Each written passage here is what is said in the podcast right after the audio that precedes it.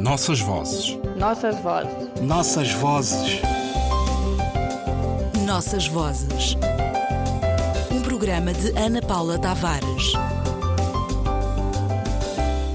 Ponta Geia é um bairro da cidade da Beira, cravado como um espigão no mar com o qual mantém, desde sempre, uma luta interminável.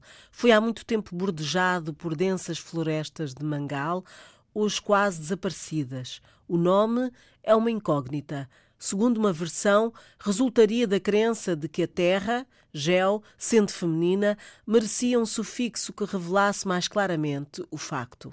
Em qualquer caso, a Ponta Geia é a ponta da terra, ali onde o mar começa. Lê-se na contracapa do trabalho do escritor moçambicano João Paulo Borges Coelho, que acaba de ser distinguido com o Prémio BCI de Literatura. A obra de João Paulo Borges Coelho ocupa hoje nos universos de produção das literaturas dos países onde se fala a língua portuguesa um lugar para onde converge o interesse da crítica e um sentido do contínuo ser retomado dentro e fora da academia. O Nossas Vozes também visitou este livro do autor de O Olho de Herzog para descobrir a água como primeira lembrança e substância da cidade. Pensávamos que Late de Keration, a semente na origem de uma teoria de valor, quando nos chega Pontageia, o livro das origens, a terra, mãe de todos os seres vivos. A contracapa leva-nos ao engano de coordenadas geográficas precisas, latitude e longitude e o mapa de novo, arquitetura do mundo, segundo uma ordem de importância. O autor avisa: Ponta Geia é a ponta da terra, ali onde o mar começa. Mas, como disse a Piá, por mais que te leve pelos caminhos, a escrita insiste em dar outro sentido à viagem. Ajuda-nos Manuel de Barros. Tem um livro sobre águas e meninos. Gostei mais de um menino que carregava água na peneira. A mãe disse que carregar água na peneira era o mesmo que roubar um vento e sair correndo com ele para mostrar aos irmãos. A mãe disse que era o mesmo que catar espinhos na água, o mesmo que criar peixes no bolso. Barros, 2016.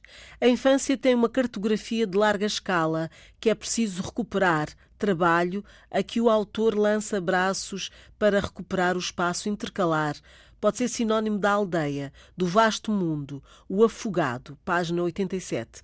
É aqui que se discute a memória e onde ela recupera a água das origens e o mangal, o lugar das crianças e a experiência violenta da vida enquanto metamorfoses.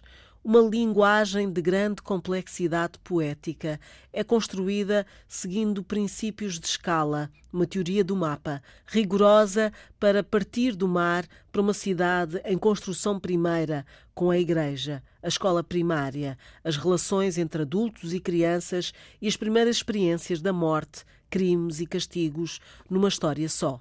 São pequenas narrativas, alerta o autor no preâmbulo, e, no entanto, nada aqui é neutro, e nada falta do preâmbulo, prefácio, aos lugares, o espaço, as teias entrecruzadas do tempo, o sistema de personagens crianças e adultos, o discurso social, a percepção da diferença e das diferenças.